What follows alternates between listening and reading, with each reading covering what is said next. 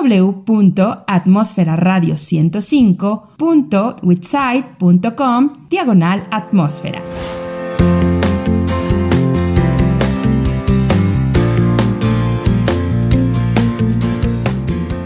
Hola, ¿qué tal? ¿Cómo están? Muy bienvenidos. Es un gusto saludarles y darles la más cordial bienvenida a este espacio de la salud. Muchísimas gracias por estar con nosotros. Les saluda David Martínez con el gusto de siempre de saludarles y darles la más cordial bienvenida. Para este programa, pues vamos a tener un tema muy interesante.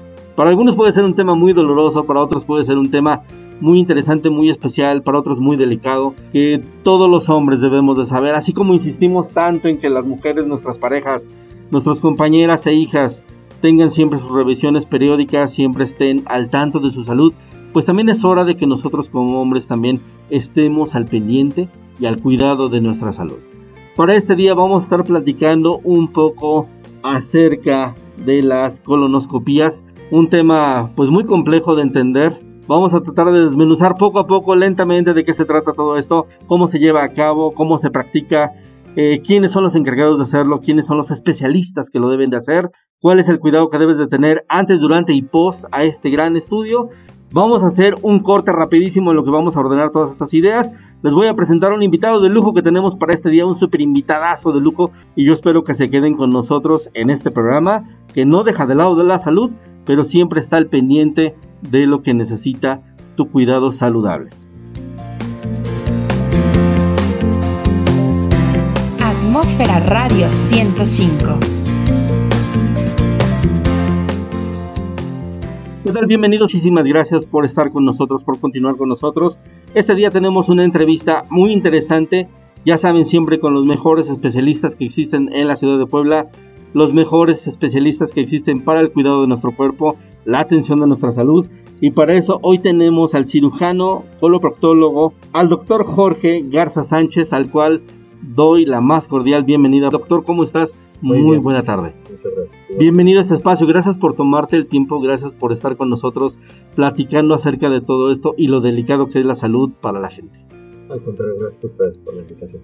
Gracias, doctor. ¿Qué tan importante es cuidar la salud acerca pues de nuestro propio cuerpo? A veces es lo que más descuidamos en el día a día. A veces le tomamos más atención con el pasar de los años, lamentablemente hablando o a veces cuando ya llegamos con un especialista como ustedes es cuando nos empezamos a interesar y lamentablemente a tomar ya cartas en el asunto acerca de alguna enfermedad. Creo que es muy común que tú puedas ver mucha gente de edad de entre 50, 60 años tal vez, a lo mejor tal vez no gente tan joven que puede recurrir a estos servicios, a estos estudios y pues bueno, es preocupante ver que día a día la gente pues se interesa menos en la salud física. La verdad es que la coloproctología eh, es una especialidad derivada de la cirugía general, rápidamente te platico. Gracias. Eh, es una subespecialidad y se encarga de ver toda la patología, es decir, toda la enfermedad, tanto maligna como benigna del colon, el recto y el ano. Y los problemas eh, son comunes tanto para hombres como para mujeres. Y la edad Vemos desde gente muy joven, estamos hablando desde adolescentes, adultos jóvenes, adultos mayores. La consulta de coloproctología, eh, recibimos gente de todas las edades y de ambos Desde luego que la alimentación sí es pieza fundamental, no solamente para derivar enfermedades de colon recto sino en otro tipo de enfermedades. Pero hablando de problemas ya más específicos del colon, el recto y el ano, de lo que trato yo con, en mi especialidad, sí tiene mucho la cantidad de agua que se ingiera diariamente, la cantidad de fibra que se consuma diariamente, la ingesta de alcohol que se tenga en cantidad y en periodicidad por, por paciente, sí contribuye mucho al, al deterioro de, la salud y eh, es como un detonante para ese tipo de enfermedades. Realmente lo que podemos entender para toda la gente que escucha saludable, toda la gente que nos acompaña a través de esta transmisión, pues la alimentación siempre va a ser básica para la salud del ser humano, siempre completamente básica. Y realmente a lo mejor para la gente que ahorita no está entendiendo de qué estamos hablando, doctor, pues realmente cada cabeza es un mundo y eso es lo padre de tanto de la medicina como de la salud humana. Realmente vamos a tratar el tema acerca de las hemorroides, realmente es un padecimiento muy general Es un padecimiento que cualquier persona lo tiene, a veces atribuido al estrés, a veces atribuido a la posición ergonómica que podemos tener en nuestros mobiliarios, en la casa. A veces también se le puede atribuir a las caídas. Algunos mitos por ahí dicen también, doctor, que algunas caídas físicas lo pueden generar. A veces el abuso de actividades físicas como el ciclismo tal vez dicen que también lo puede, lo puede generar ciertos tipos de telas, no sé, como la licra, el spandex, cosas así. Mitos y realidades también que se pueden abundar en este tema, doctor. Realmente creo que has escuchado todo acerca del padecimiento de las hemorroides. Eh, hemorroides todos tenemos, hombres, mujeres, niños, niñas, bebés de ambos sexos. Todos los seres humanos tenemos hemorroides. Desde el punto de vista anatómico, las hemorroides son bases que se encuentran en el conducto anal y que irrigan el conducto anal, le llevan sangre al conducto anal. Pero todos tenemos hemorroides. Cuando se enferman, para hablar con propiedad como médicos, le tenemos que explicar al paciente que el paciente tiene enfermedad hemorroidal. No decirle tienes hemorroides, porque todos tenemos hemorroides. Sí, claro. Que quede claro todos tenemos hemorroides. Se enferman las hemorroides y hablamos ya de enfermedad hemorroidal. La verdad es que todo lo que mencionaste sí son mitos. La ropa no es detonante de enfermedad hemorroidal, la posición sedente no es detonante de enfermedad hemorroidal.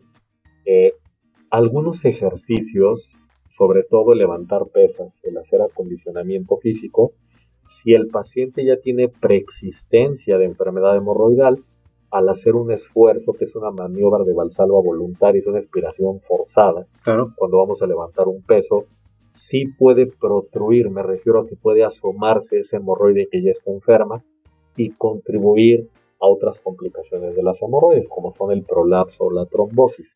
Pero tiene mucho de mito. No tiene que ver con que te sientes en lugares calientes, en que estés mucho tiempo sentado, en que andes en bicicleta. Gente que gusta de ir al vapor, por ejemplo, que gente que se pasan horas ahí también. Pero te puedes pasar un mes ahí en el vapor y no te pasa absolutamente nada con las hemorroides.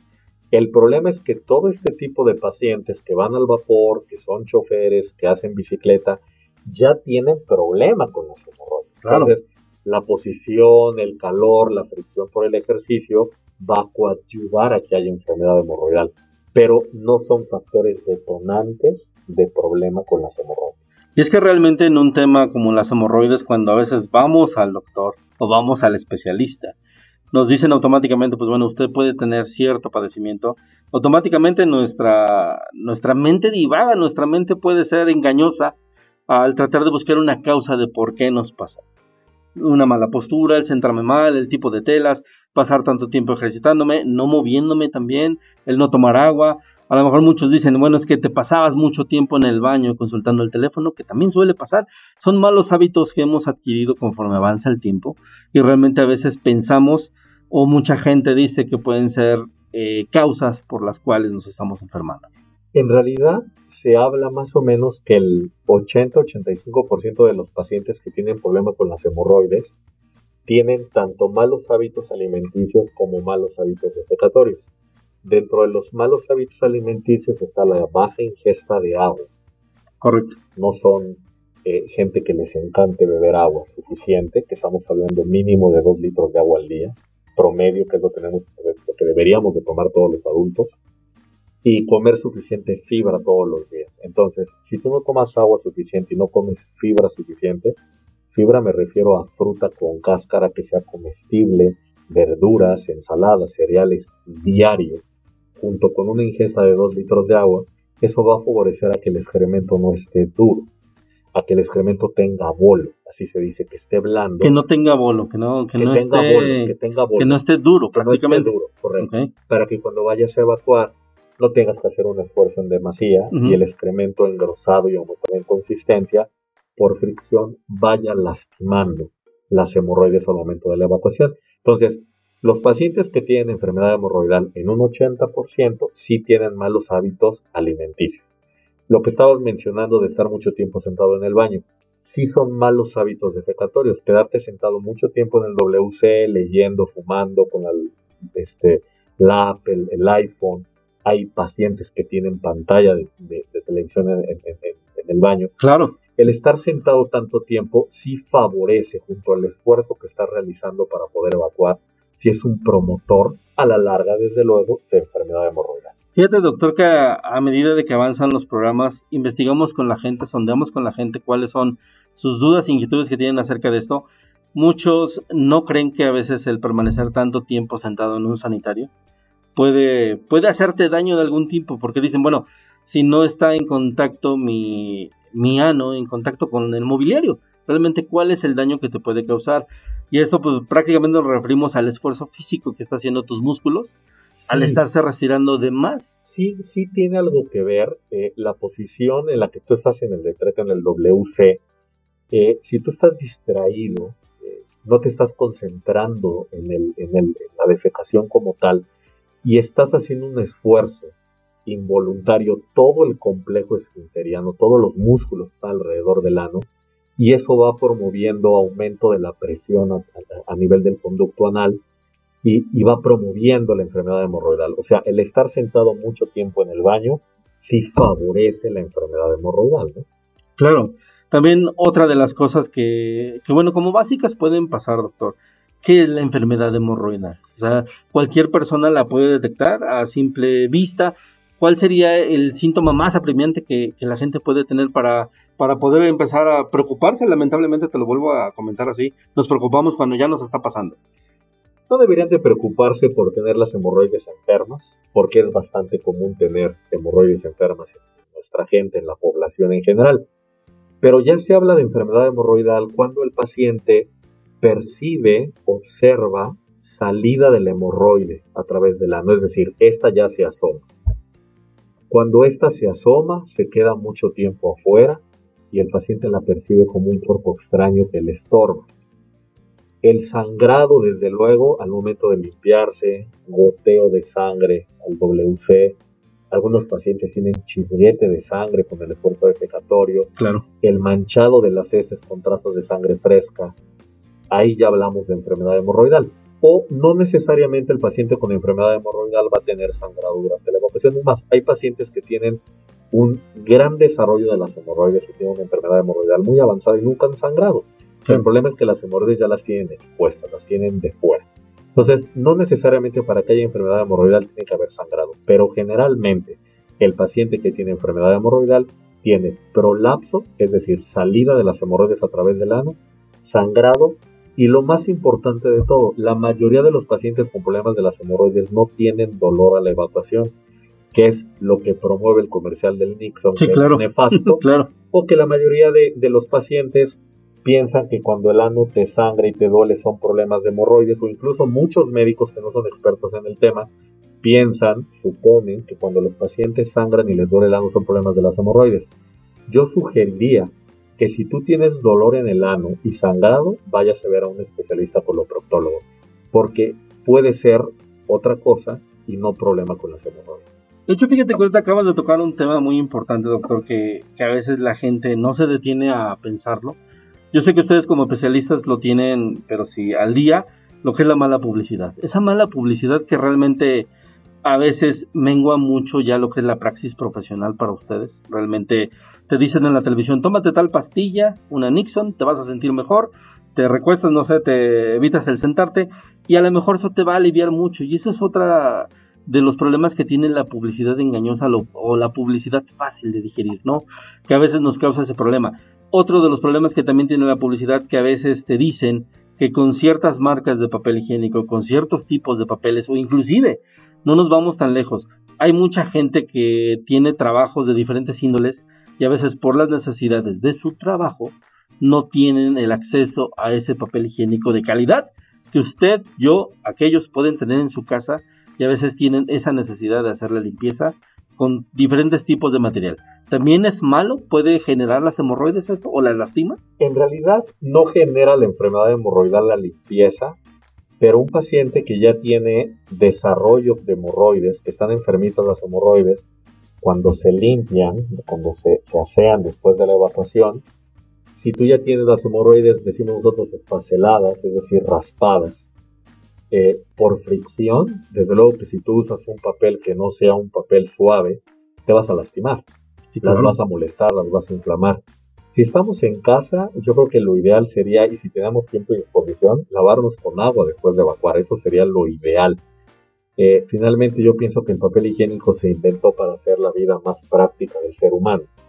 Pero yo considero que la limpieza con papel higiénico no es primordial. Tendría que ser el aseo con agua directamente del ano después de la evacuación.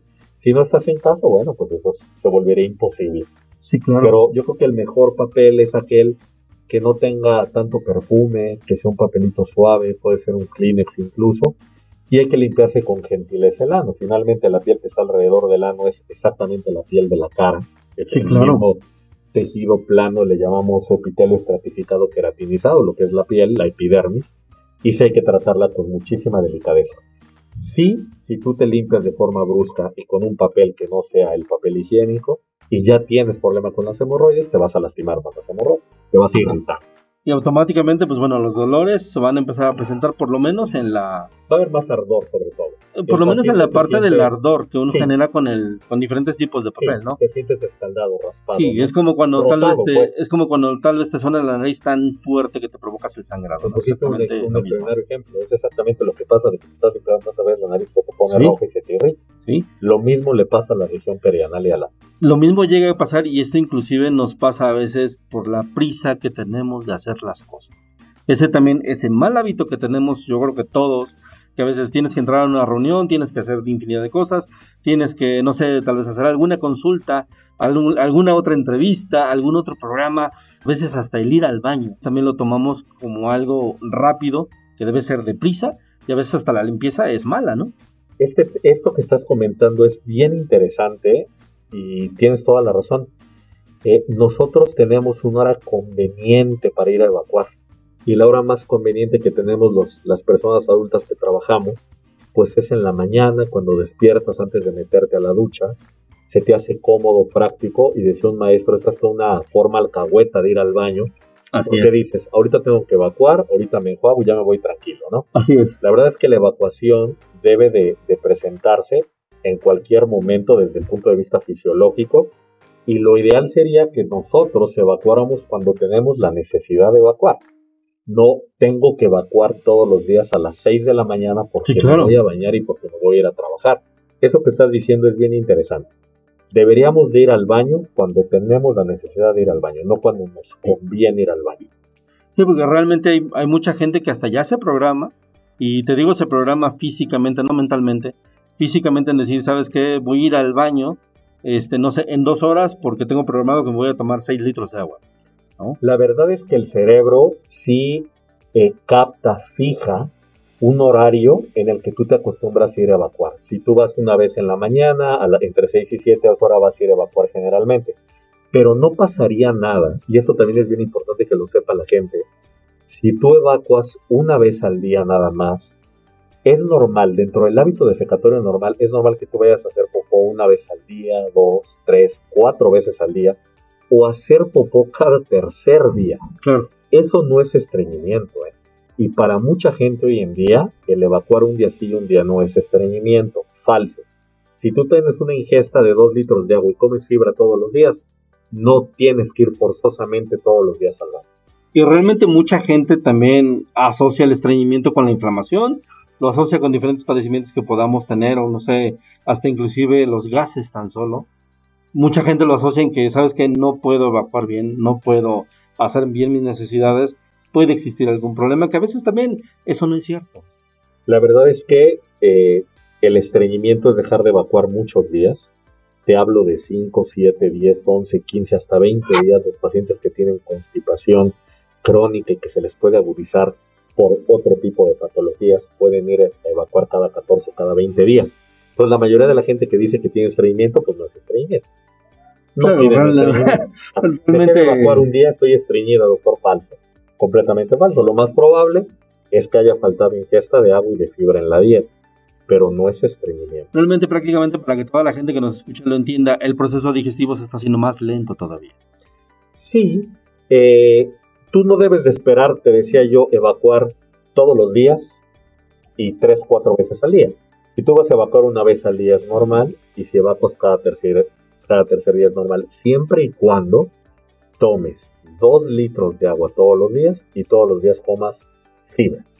Realmente tenemos que hacer mucho caso y mucho cuidado en todas estas recomendaciones porque a veces es la diferencia entre estar bien y estar mal, doctor. Realmente. La mala información, la buena información también es un parteaguas muy importante para estar bien y estar mal. Una pregunta también muy general, ¿cuál es la diferencia entre un proctólogo y la especialidad que tú tienes?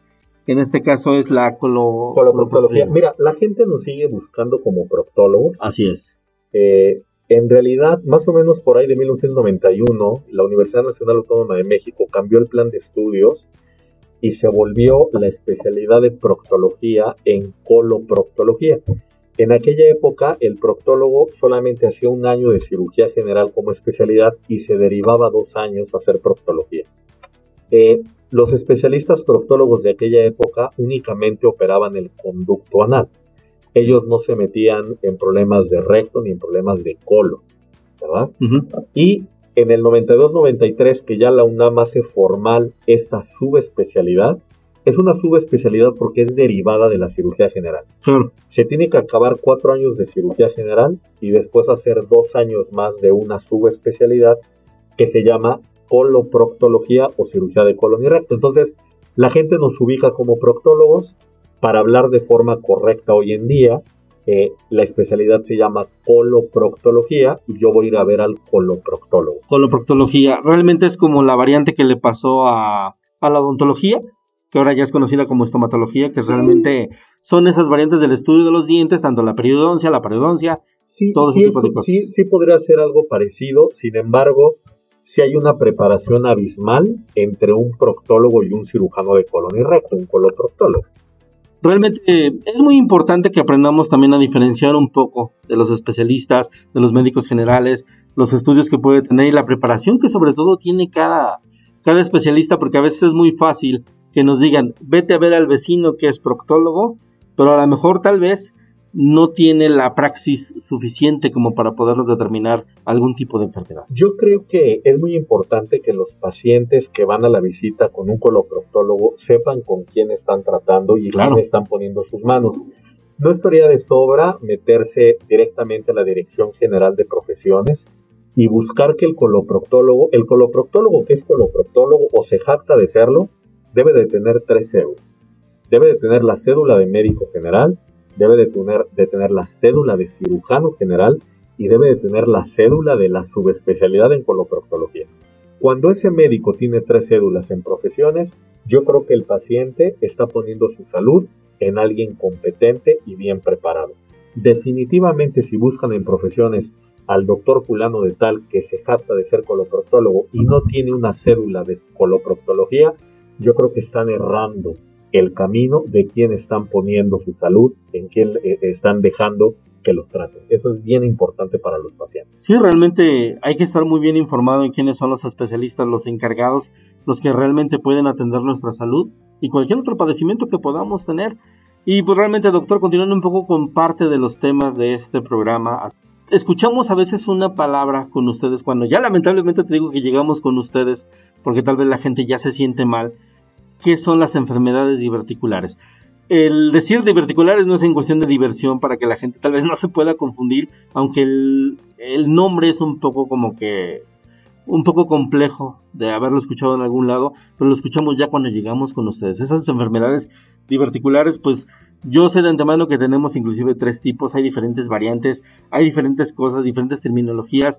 Como tal, le dicen automáticamente enfermedad y automáticamente nos espanta. ¿Cuáles son ese tipo de enfermedades? Los divertículos son, podríamos decirlo para que nuestro público nos comprenda un poquito mejor, son unas bolsitas que le salen al intestino grueso, que yo siempre pongo el ejemplo de a una llanta cuando se le pega con una banqueta que se le sale un chipote se pierden las cuerdas de acero de la llanta y protruye el caucho y tú le ves un chipote a la llanta que le acabas de dar un trancazo, un banquetazo, que tocó un bache. Sí, claro. Lo mismo le pasa al colon. Eh, se pierden las capas musculares del colon, generalmente en el borde antimesentérico, así se llama. Ya es un poquito de tecnicismo, pero finalmente el colon tiene herniaciones, protrusiones en la pared que se llaman divertículos. Ahora bien, los divertículos son más frecuentes a partir de los 50 años. Sin embargo, hay pacientes de menos de 50 años que tienen divertículos y puedes hacerles una colonoscopia a pacientes de 80 años y no tener ningún divertículo. Pero los divertículos son hallazgos bien frecuentes en una colonoscopia, en una tomografía, sobre todo después de los 50 años. Ahora bien, ¿cuándo se habla de enfermedad diverticular? Si los divertículos simplemente los viste y no tiene ningún problema, bueno, hablas de enfermedad diverticular no complicada.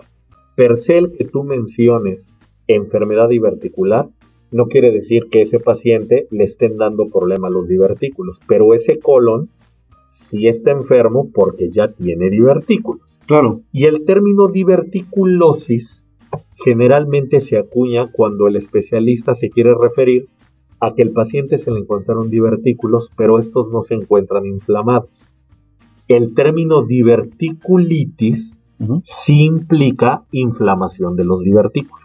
Es muy importante tomar en cuenta estas tres, estas tres variantes, lo que es la diverticulitis, la diverticulosis y la enfermedad diverticular. y la enfermedad que podríamos decir que la enfermedad diverticular no complicada es la diverticulosis. Claro. También hay, pues, la creencia realmente de que si gente que ahorita que nos escucha que tiene 20 años, 30 años, dice, bueno, no tengo necesidad de checarme con el protocolo, no tengo necesidad de que me haga la detección de diverticulosis.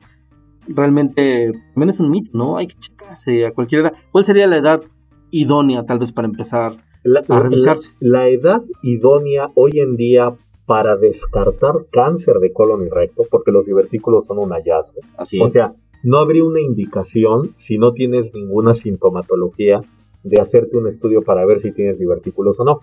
El estudio que se tiene que hacer hoy en día a partir de los 45 años, tanto hombres como mujeres, se llama colonoscopía o colonoscopia. La semántica es válida para los dos términos.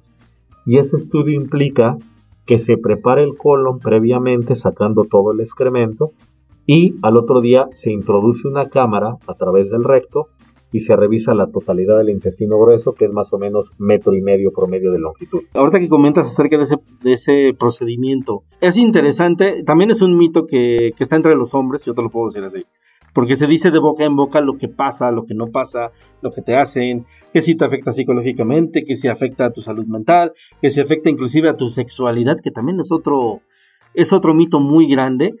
Esta parte de la detección, esta parte de, del examen que uno se puede hacer, afecta muchísimo a la población de más de 40 años, afecta por lo menos al 80% de la población de 60 años aproximadamente. Realmente tenemos esa idea de que como gente joven no tenemos todavía el por qué ir o para qué ir.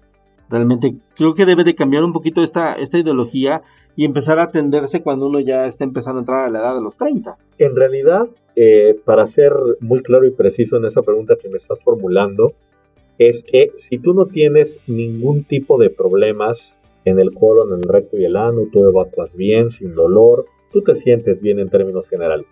Pero ya cumpliste 45 años, debes de acudir a hacerte una colonoscopia. Eso es para prevenir cáncer colorectal. Y este estudio se tiene que hacer cada 5 años.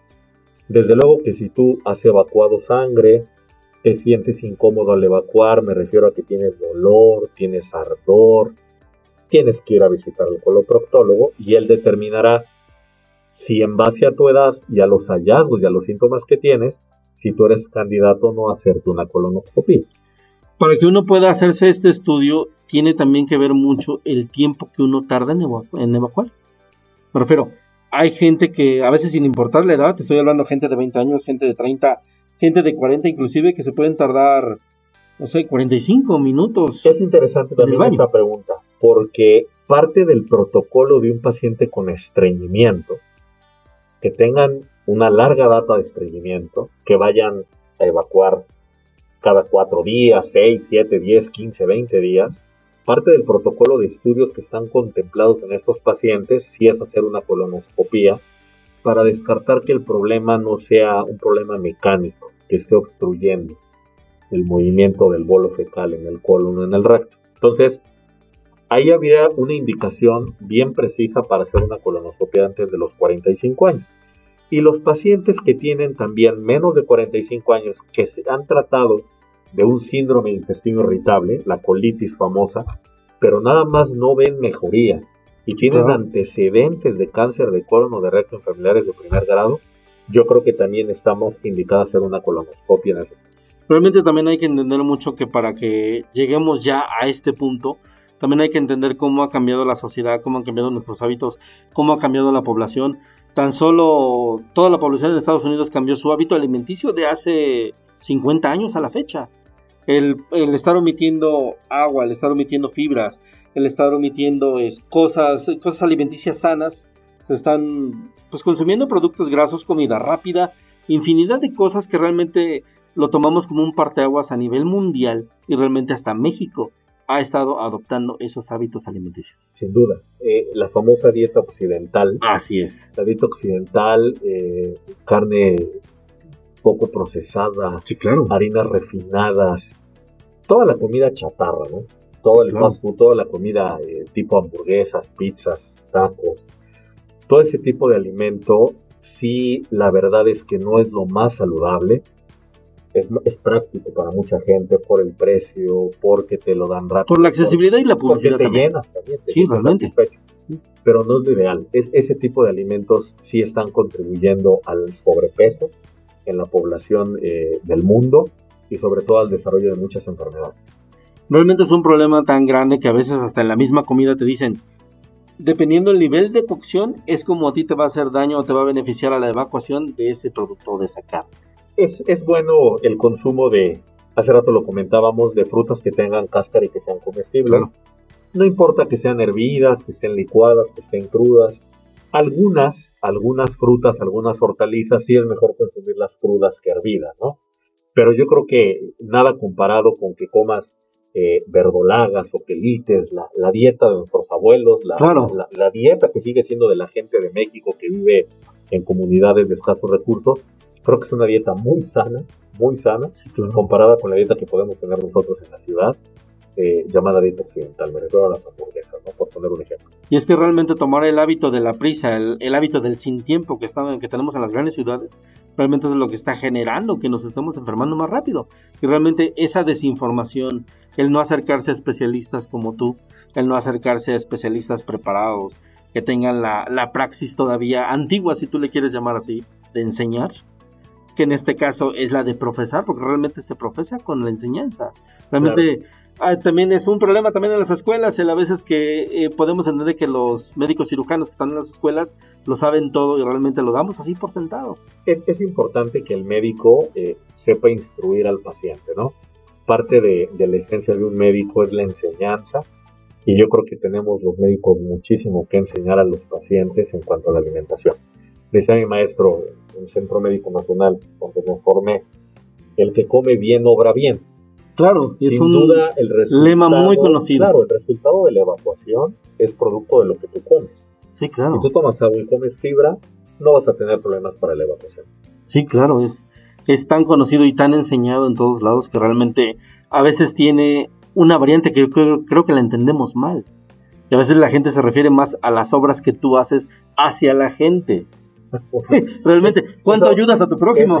¿Cuánto como- le doy a la eso, gente de eso- la calle? eso ya sería como el chascarrillo, porque es, si, si comes bien, obras bien. Sí, y el que obra bien, bien le va, ¿no? Sí, claro. ¿Verdad? claro. Pero la verdad es que, pues puedes tomarlo quizá como un chascarrillo, pero pues te deja mucha escuela, porque un paciente que come bien es un paciente que obra bien. Y un paciente que obra bien es un paciente feliz. Sí, doctor, pero también toma en cuenta y es bien sabido que un chascarrillo, así como una mentira dicha tres veces, se vuelve verdad, Sí, sin duda, lamentablemente. claro. Y es esa falta también de enseñanza que tenemos todos, ¿no? Claro. El, el, el investigar realmente cuál es la verdad y hasta dónde nos lleva y cuál es la mejor solución que podemos tener para nuestras enfermedades. Tocábamos ahorita el tema acerca de los divertículos. ¿Qué tan frecuentes encontrarlos, doctor? En tu campo ya de especialidad, ¿qué tan frecuente se puede, se puede volver ya Mira, actualmente esto ya desde hace muchos años ya está investigado, está perfectamente descrito. Eh, la probabilidad de tener divertículos a los 50 años es más o menos de un 48%. Y de ahí se va incrementando cada 10 años la incidencia de divertículos.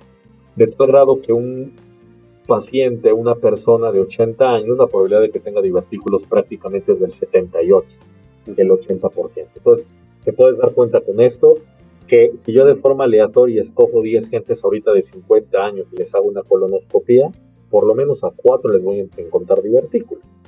Y si escojo a 10 pacientes de 80 años y les hago una colonoscopia al azar, así de forma aleatoria, pues prácticamente 8 de esos 10 pacientes van a tener divertículos. Realmente los divertículos, al ser una enfermedad siliente, siliente pues me refiero para toda la gente que lo entienda, es una enfermedad que no causa ruido, en la cual no tenemos un síntoma real, gente la podemos llegar a detectar por sí sola hasta que ya llegamos con ustedes. En el 75% de los pacientes los divertículos son completamente asintomáticos. No van a dar ningún tipo de señal ni de manifestación.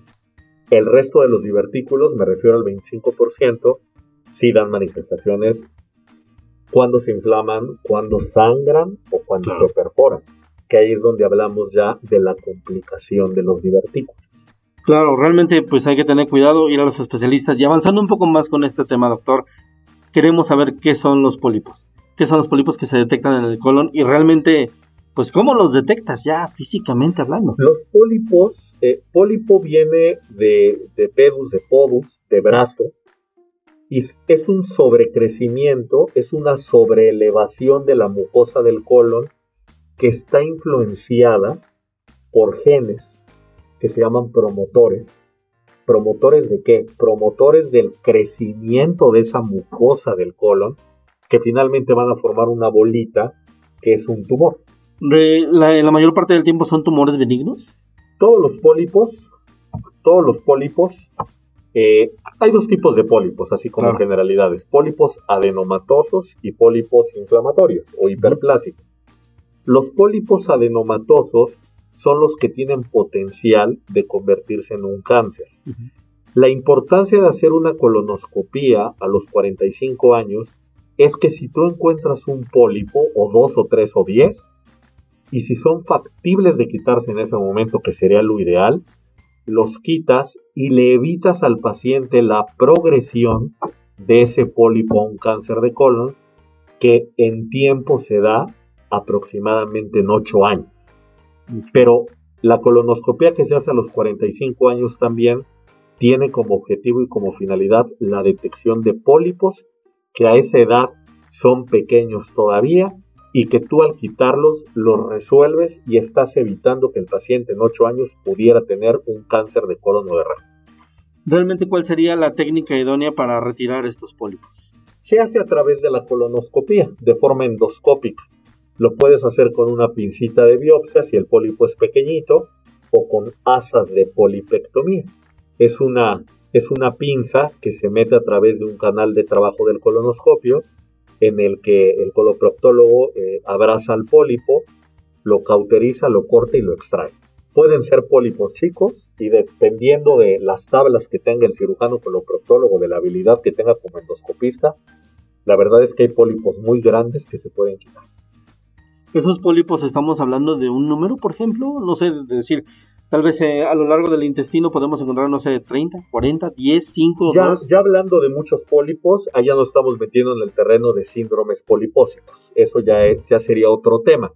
Pero bueno, tú puedes encontrar en un paciente un pólipo, 2, 3, 5, 7 pólipos y, quitarlos, desde luego de forma endoscópica. Ya cuando encuentras más pólipos, que ves tapizado el, colon de pólipos, bueno, en ese paciente ya tienes que indagar un poquito más allá, hacer ahora una endoscopía superior y ver que el paciente no tenga algún síndrome que se caracteriza por la aparición de pólipos en el tubo digestivo en general. A veces también pensamos, eh, como toda población, realmente pensamos que algún padecimiento también tiene que ver con los números y la cantidad de lo que estamos reflejando. Por ejemplo, en el caso de la epidermis, que es lo, lo que todos, todos conocemos, la dermis, la epidermis, a veces el tener una roncha, 2, 3, 10, 20, 30, 40 ronchas, a veces por la cantidad que nos encontramos es como nosotros podemos tontamente determinar qué tan malos como ya estamos.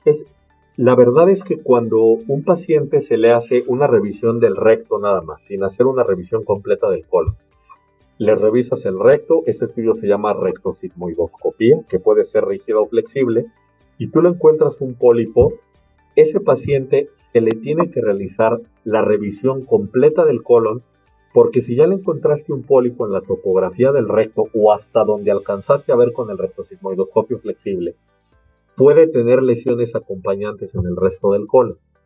Entonces, en ese paciente hay indicación absoluta que si encontraste un pólipo, tienes que revisar todo el colon y descartar que no haya lesiones acompañantes, que se les llaman lesiones sincrónicas. Para poder hacer el retiro de estos pólipos, doctor, dependiendo de la ubicación donde se encuentren, podemos poner en un imaginario al principio del tracto digestivo, en medio, subsecuente, más distancia, tiene mucho que ver la ubicación para hacer el retiro físicamente, me refiero. Eh, se dice que hay especialistas que lo retiran con alambres, hay, gente, hay especialistas que lo pueden retirar con forceps, inclusive algunos aluden que se retiran inclusive con descargas eléctricas. ¿Qué es cierto en esto? Bueno, en realidad la descarga eléctrica se refiere al uso del electrocauterio eh, monopolar, que es lo que generalmente usamos cuando retiramos un pólipo, eh, e implica que tú abraces con un, haces un alambrito que tiene una, una circunferencia y tú metes la circunferencia de este alambre, atrapas el pólipo y dándole un margen considerable para que lo puedas extirpar de forma completa con energía eléctrica que se llama energía monopolar, que es el famoso electrocauterio. Correcto. Tú quemas esa, ese tallito, esa parte del pólipo, posteriormente la cortas y lo puedes extraer pero sí se utiliza energía eléctrica para retirar este tipo de polvo. Digo, realmente en toda la empresa eléctrica que es bien sabido aquí, el, uso de la electricidad, pues también en la medicina también está, está ah, influyendo y está en todo el tiempo. Yo creo que el ser humano no podrá vivir hoy en día así. No, claro que no. Sin luz, Y realmente ahorita que estamos hablando de la extracción de los pólipos, aparte de que la electricidad funciona como un extractor, también lo cauteriza al mismo momento. Sí, exactamente. Con, la luz lo que hacemos es eh, coagular para que no nos sangre, el tejido se ve afectado por la corriente eléctrica, se corta y ya cuando tú lo extirpas ya no presenta un sangrado el, el pólipo que se extirpado. Esa es la finalidad de usar este tipo de energía para extirpar pólipos. Pero también tú puedes extirpar un pólipo sin utilizar este tipo de energía. Puedes, puedes cortarlo sin utilizar energía. Depende del tamaño del pólipo, de la experiencia también del coloproctólogo, pero bueno, desde luego que también lo puedes hacer sin energía. ¿Toda esta información puede estar en una plática previa, en una consulta con un especialista como tú? Sí, sí, sí, sí. sí. Nosotros le explicamos a los pacientes. El paciente te pregunta, doctor, leí qué son los pólipos, si me encuentra un pólipo, ¿cómo me lo quitaría? Bueno, pues depende del tamaño del pólipo que te vea, ¿no? Si es un pólipo pequeñito, lo quito así. Si es un pólipo grande, se quita así. Y si es un pólipo muy, muy grande, se puede quitar por etapas o no ser candidato a retirarse en el momento de la colonoscopia y tener que operar al paciente y retirarle el segmento del intestino con ese pólipo tan grande. Siempre la comunicación es muy importante, doctor. La comunicación que tengan con ustedes los especialistas, con paciente, doctor, realmente es la que te empieza a dar o menguar la confianza en ese especialista y en el tratamiento en general, ¿no? Hay doctores que te chequean, te dicen, sí, mira, te voy a hacer esto y esto y luego voy a hacer esto, luego esta inserción, luego esta saturación y así, tanto tiempo. Y hay doctores que tal vez no, por la misma praxis que tal vez tienen, o la prisa, o la profesionalización, te dicen, no, automáticamente usted pásale, usted no se preocupe, usted confíe, yo le hago todo. Realmente ese Creo que al, paciente, al paciente hay que explicarle lo que hay que hacer, pero no le puedes decir al paciente que 5 más 5 es 10. claro. en, medicina 5 más 5 no son 10. Y en cirugía menos. Menos. No es una ciencia exacta la medicina y mucho menos la cirugía. Tú le tienes que explicar al paciente de forma muy clara cuál es el panorama de lo que tú le harías en caso de encontrar algún tipo de lesión y qué es lo que seguiría. Una vez... explicarle de forma clara al paciente, claro. Sí, claro. El médico tiene que ser paciente y explicarle ABC de lo que le vas a hacer al paciente. El paciente tiene la obligación y es que, de que tú le expliques. Y es que fíjate, doctor, que siempre hay pacientes que son muy preguntones y hay pacientes que son tan tímidos y tan retraídos que a veces por pena, miedo, angustia, la que tú le quieras decir, a veces no te preguntan en ese momento. Es bueno que los médicos, que los, que los pacientes los incentiven realmente. Los pacientes deben de preguntar y yo creo que el médico deberíamos de tener la paciencia para poder explicar cada una de las preguntas que tenga en su, momento el claro. Una vez que ya se detectaron los polípolos, doctor, una vez que ya se retiraron, una vez que ya se hizo este tratamiento, ¿cuán a menudo es conveniente ya estarse realizando una colonoscopia después de esto? Depende del número de pólipos que hayas visto, es decir, que hayas extirpado, del tamaño que hayan tenido los pólipos y de lo que se llama la estirpe histológica, lo que el patólogo te haya referido. Existen guías. Si tú viste tantos pólipos de esta estirpe y de este tamaño, la colonoscopia te toca en seis meses de control. Claro. En un año, en tres años, en cinco años. Eso está ya perfectamente determinado en guías y tiene que ver por el número de pólipos, tamaño de los pólipos y la estirpe de los pólipos. ¿Qué pasa cuando un paciente ya se siente bien y siente o piensa, porque así hay muchos pacientes, doctor, que ya no es necesario hacerse la siguiente revisión? Por lo menos hay que hacerse la revisión del colon cada cinco años. Sí, pero realmente hay pacientes, como tú debes de saber perfectamente, que a las primeras de cambio ya se sienten bien los primeros cuatro años y realmente dicen, bueno, pues realmente Ya no regreso. ya no regreso, no tengo ese padecimiento porque a veces el gasto es el que interviene. Desde luego que no es lo ideal que, que el paciente abandone su seguimiento porque puede volver a salir el pólipo y si el pólipo puede salir, pues puede ya tener lo que le llamamos displasia, que ya son cambios premalignos. Entonces, no, no debería de alejarse de todo el paciente del, del médico que le extirpó el pólipo o los pólipos, ¿no? es muy bueno tener esa comunicación, tener ese seguimiento y tener esa continuidad en lo que estamos haciendo. Tenemos el mal hábito de no terminar los trabajos, doctor. Yo creo que como todo mundo lo puede tener en su hábito general. Y realmente, ¿en qué casos se puede hacer una colonoscopia? Y realmente, ¿qué es esencialmente? La colonoscopía es la revisión endoscópica del interior del recto y del colon. Se tiene que hacer previa preparación del intestino, evacuando el excremento para que el explorador tenga una buena visualización. El estudio se tendría que hacer siempre bajo sedación para que el paciente no sienta absolutamente nada. Aquí el caso, perdón, doctor, es una sedación general, como lo podemos La conocer en cualquier sedación, cirugía. la sedación eh, no implica que el paciente esté relajado y que se tenga que intubar. Eso se llama anestesia general. La sedación es que el paciente se duerme de forma superficial para que no se dé cuenta cuando tú haces el estudio y terminando habitualmente el estudio el paciente despierta y ni siquiera se da cuenta cuando iniciaste a hacer el estudio endoscópico. El paciente no siente absolutamente nada si está bien sedado para una colonoscopia. Es un estudio ambulatorio, el paciente se presenta por la mañana o por la tarde al área de endoscopía, se procede a hacer el estudio, promedio durará unos 20-25 minutos una colonoscopía, puedes tardarte menos, puedes tardarte más, pasa una sala de recuperación una hora el paciente y se va a casa. Sí, no, el paciente no se queda hospitalizado, es un estudio ambulatorio el que la colonoscopia. Realmente, doctor, a veces por esa falta de información o el no acercarnos con ustedes a las consultas previas a la colonoscopía, a veces esas recomendaciones previas antes de hacerla, un día antes, 24 horas antes o inclusive una noche antes, ¿cuáles son las cosas que no debemos de hacer antes de ir a un estudio de colonoscopía? Desde tomar café, a lo mejor, no sé, tomar cerveza, eh, diferentes La cosas. dieta podemos hacer. indicada, el Correcto. día previo al estudio de colonoscopía, eh, se le denomina beber únicamente líquidos claros. Puedes tomar todo el agua que quieras, tés, jugos, si acostumbras gelatinas, preferimos que no sean de color rojo. Correcto. Eh, pues yo creo que sí, yo no les pruebo a mis pacientes que se tomen una taza de café, no, no creo que influya en la preparación Dicen que del café colon. sin leche, ¿no? Sí, no hay que De tomar absolutamente nada de lácteos, Nada de lácteos. ni nada de sólido. O sea, nada de comida Sí, claro. solamente líquido.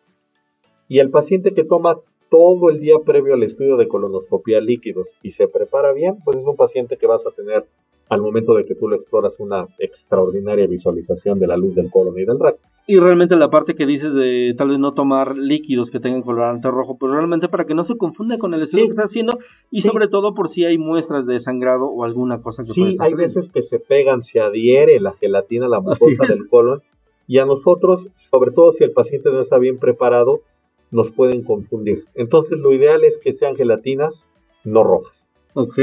¿Cuál sería el motivo principal de por qué se hace la colonoscopia? Sabemos de sobra que es para la detección y la prevención tal vez del cáncer de colon. Eh, ¿Puede existir algún otro factor que, que nos pueda determinar el por qué debamos de hacerlo? Sintomatologías, síntomas inestables que tal vez podamos tener en, en nuestra vida diaria. Eh, ¿Alguna creencia o mito también que lo puede generar? Indicaciones eh, precisas y absolutas de colonoscopía, antecedentes de cáncer de colon y de recto en familiares de primer grado, sangrado, sobre todo eh, sangre vinosa mezclada con las heces, que se acompañen de cambios en el hábito defecatorio, pérdida de peso. Y si el paciente tiene ya 45 años, es imperativo hacerle una colonoscopia. El paciente es un paciente joven que en el historial clínico te manifiesta que la sangre es fresca, que tiene un malestar en el ano. Bueno, tú lo revisas y puedes inferir que el sangrado es un sangrado bajo, que no viene de más arriba, y yo creo que ahí puedes considerar no hacer una colonoscopía. Claro. Pero eh, la edad es fundamental y los cambios en el hábito defecatorio, la pérdida de peso y los antecedentes de problemas malignos de colon y recto en la familia, para que tú le decidas al paciente hacer una colonoscopia, se lo tienes que explicar por qué es preciso hacer una colonoscopia. Realmente es una obligación pues ya médica, natural y saludable del propio cuerpo, así como cuando cumples 18 años que tienes que ir a sacar tu credencial de lector, realmente cumples tus 40, hay que hacerse una revisión colonoscópica. La verdad es que en países de primer mundo, incluso por correo postal, llega la invitación, Francia, te hablo de Francia, Estados Unidos, para que el paciente que ha cumplido 45 años se vaya a hacer una colonoscopia. Ya escritas por ley. Sí, sí, sí, o sea, se tiene que hacer una colonoscopia. Así como el servicio militar en algunos países, Sí, sí. que también ya te llega la orden, Sí. inclusive por correo. Estés haciendo lo que seas, inclusive le ha pasado a artistas, lo sacan de sus áreas de confort donde están trabajando y hacer su servicio realmente El- porque así el- lo establece la el ley. paciente, cualquier ser humano, cualquier persona cumplido los 45 años, es obligatorio hacer una colonoscopia para prevenir cáncer colorectal. No, pues está excelente. Realmente en este tratamiento colonoscópico, antes de, para ir con ustedes, ¿cuáles son los factores externos que la gente utiliza o que tú les recomiendas que deben de utilizar para poder hacer el vaciado correcto del colon? Mucha gente te puede decir, tómate un laxante, tómate los test de tila, tómate un purgante, come mucho picante, algunos te pueden decir, porque realmente si no tenemos ese acercamiento contigo, de preguntar, doctor, ¿qué me puedo tomar? ¿Qué me va a recetar? eh, ¿qué, me puede ayudar para poder hacer el vaciado del colon de forma inmediata? En menos tal vez de 24 horas antes de ir con ustedes. Eh, es preferencia del, endoscopista, del que va a hacer la colonoscopia, el tipo de preparación que le indica al paciente. Yo utilizo en mis pacientes un producto que es picosulfato de sodio, eh, es picoprep, que va a producir una diarrea en el paciente, lo va a mandar a evacuar un promedio de 12-14 veces el día previo al estudio, y junto con la dieta basada solamente en líquidos, pues se tiene una muy buena preparación. Hay, existen otros colegas que utilizan otro tipo de preparación. El más famoso es el Muliteli, que es politilenglicol, que manda al paciente también evacuar y también limpia bien el colon. A mí no me gusta, no es de mi preferencia, ¿Es invasivo pero no? se puede utilizar. ¿Es No, invasivo? se bebe por vía oral, se toma por vía oral, igual y al paciente le va a causar mucha diarrea para limpiar el intestino. Yo prefiero utilizar picosulfato de sodio, me gusta. Durante ya el proceso, doctor, así hablando en materia del proceso colonoscópico, ¿qué es lo que realmente se hace? Realmente, yo te lo puedo decir y tú lo has escuchado de toda la población, realmente hay muchos mitos, creencias y falta de realidades que se tienen sobre este procedimiento. Que si te ponen en tal posición, que si, te, que si es muy invasivo a tu parte mental, a tu parte sexual, a tu parte física. ¿Realmente es un procedimiento tal y como lo pintan las historias que oímos en todos lados o pues, es un procedimiento realmente sencillo? Como tú mismo lo acabas de comentar hace un momento, a veces por la misma anestesia o la misma somnolencia, la gente ni siquiera lo siente. El paciente no se da cuenta de cuando se hace la colonoscopia, eh, cuando despiertan ya se hizo el estudio. Y el estudio lo puedes iniciar con el paciente boca arriba, que se llama posición de decúbito dorsal, o con el paciente de ladito, que se llama posición de decúbito. Podemos estar hablando de una posición fetal prácticamente para que todo el mundo lo entienda. Eh, no precisamente es fetal la posición de decúbito lateral izquierdo que se utiliza para la colonoscopia.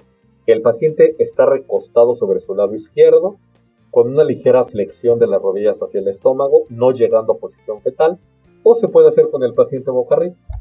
Esa es la posición que se adopta en la sala de endoscopia para revisar el colon del paciente. No se viola absolutamente nada, no se lastima absolutamente nada, es más, el paciente ni siquiera se da cuenta. Es más todo el rollo que hay alrededor del estudio Sí, claro. que cuando ya se te hace el estudio, ¿no? Cuando haces el uso del colonoscopio, tengo entendido que tiene hasta inclusive una medida que es tan grande como lo que es el tracto digestivo. Realmente, ¿qué, qué, qué medida tiene? ¿Es, es muy grande? Varía entre 5 y 10 centímetros dependiendo la marca que se utilice de colonoscopio, eh, pero más o menos mide unos 60, unos 70 metros el, el tubo de colonoscopía.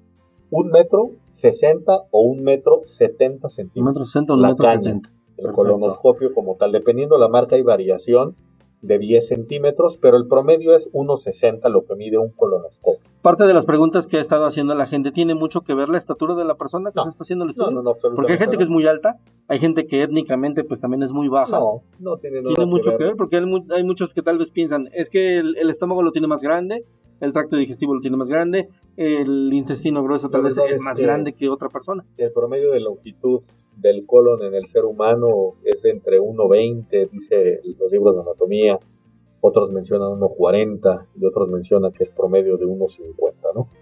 Pero la antropometría del paciente, la verdad es que puedes llevar sorpresas y encontrarte un colon largo en un paciente claro. que es de baja estatura y encontrar un colon breve, no tan largo, en un paciente que sea muy alto. Eso no tiene nada que ver.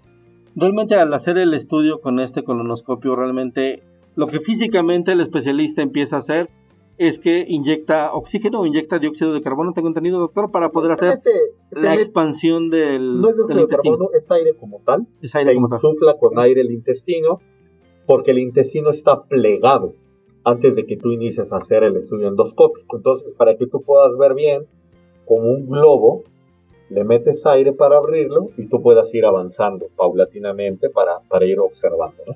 Después de, de, después de este tratamiento que puede durar de 30 a 60 minutos aproximadamente, doctor, ¿cuáles son los síntomas que un paciente va a presentar ya estando en su domicilio? ¿Cuáles son los síntomas que puede presentar?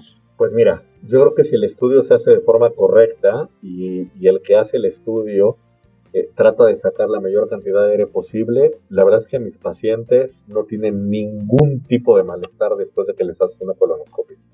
Sí, sí llegan a presentar a veces un poquito de cólico.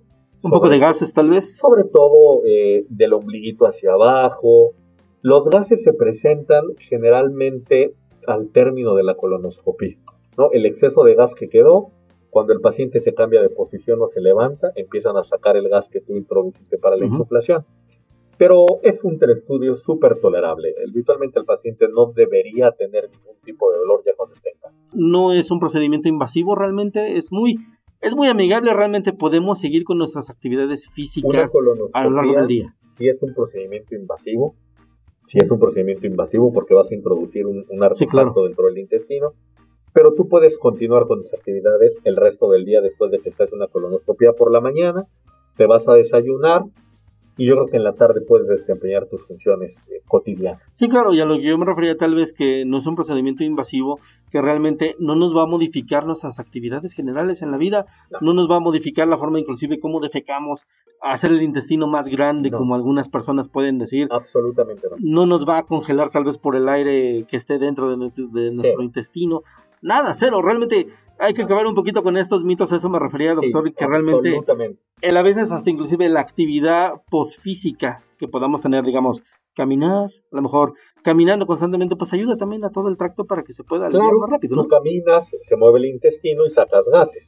Pero te puedo decir que después de una colonoscopia el paciente está como si nada está más que genial. Comer lo que quiera, hacer lo que quiera. Inclusive, si estás acostumbrado a comer irritantes, pues bueno, ya es. La verdad es que es un hábito, ¿no? Si es tu, rollo comer chilaquiles sí, todo claro. día, te puedes echar tus chilaquiles. Sí, claro, la gente que disfruta a través de la cerveza, la gente que disfruta. No hay ninguna contraindicación para los alimentos después de una colonoscopia. Doctor, una pregunta final y realmente yo también considero que es un mito y respetamos completamente todas las ideologías todas las idiosincrasias de la que tiene la gente, todas las preferencias que puede tener cualquier sector, etnia social. ¿Qué tanto influye, beneficia o malifica para una colonoscopia las actividades sexuales en, lo que es la práctica del sexo anal y toda la práctica y el uso de accesorios? Nada, no tiene absolutamente nada que ver una colonoscopia con las prácticas de cada quien. Realmente me refiero para la detección de los pólipos, para la prevención del cáncer de colon, todo esto realmente, pues es un mito que también está en todos lados, doctor, que realmente, y hay mucho miedo también, no, no se puede el paciente, decir El paciente no debería tener miedo, al contrario, creo que un paciente que se decide hacerse una colonoscopia o colonoscopio porque ha cumplido 45 años o porque tiene algún sangrado o alguna indicación, creo que es un paciente inteligente, es un paciente consciente y es un paciente que se va a sentir extraordinariamente feliz y contento porque no, no le han encontrado nada en la colonoscopia y puede estar seguro que cinco años va a estar tranquilo, claro. pensando en algún problema del colon. Claro, claro. Todo lo contrario a lo que pudiera pensar, va a tener un beneficio tanto de salud mental como de salud física el haberle descartado que tenga un problema en el colon. Doctor, muchísimas gracias. Realmente al doctor Jorge Garza Sánchez, muchísimas gracias. Realmente ha sido una plática muy interesante, muy amena. Realmente, doctor, ¿dónde te podemos localizar para toda la gente que quiera contactarte? Consultas, tratamiento, especialidad. Yo me encuentro en el Hospital Ángeles Puebla y en el Hospital Betania. Ahí actualmente es mi, mi práctica. Yo nada más tengo práctica privada actualmente y ahí me pueden encontrar y estoy a sus órdenes. Datos de contacto, doctor, para que la gente te pueda mandar inclusive en WhatsApp. Eh, mi número es 2225 40 74 44 y el número de mi consultorio es 222 303 84 11 y el otro número de consultorio es 222 590 02 11. Son los números a la disposición de los pacientes. Doctor, pues no me resta más que agradecerte. Realmente ha sido una plática muy interesante, realmente muy, muy despejada en todas las dudas que puede tener muchísima de la gente, toda la gente que nos puede también estar escuchando a nivel nacional también, que no pierdan el miedo de acercarse a ustedes, a los especialistas, vayan con la gente que sabe, y en este caso, pues qué mejor con el doctor Jorge Garza Sánchez, que también es uno de los mejores especialistas aquí en Puebla, pues acérquense. Realmente es, es yo creo que el último consejo que le podemos dar a la gente. Agradecido contigo, felicidades por este tipo de programas, creo que tienen mucho beneficio para la, para la población. La mentalidad de la gente hoy en día en México ya es diferente a la de hace 30 años y creo que todos estamos eh, poniendo un poquito de nuestra parte para que este, este país sea diferente, ¿no? Gracias a ustedes por la invitación. No, muchísimas. Muy contento de estar con Perfecto, muchísimas gracias, doctor. Pues no me queda más que agradecerles a ustedes por el favor su atención. Gracias por estarme prestando sus oídos. Yo me despido de ustedes agradeciéndoles el favor. Muchísimas gracias por estar con nosotros y nos escuchamos la próxima semana con otro programa e igual de interesante para todos ustedes. Soy David Martínez, muchísimas gracias. Nos escuchamos la próxima semana.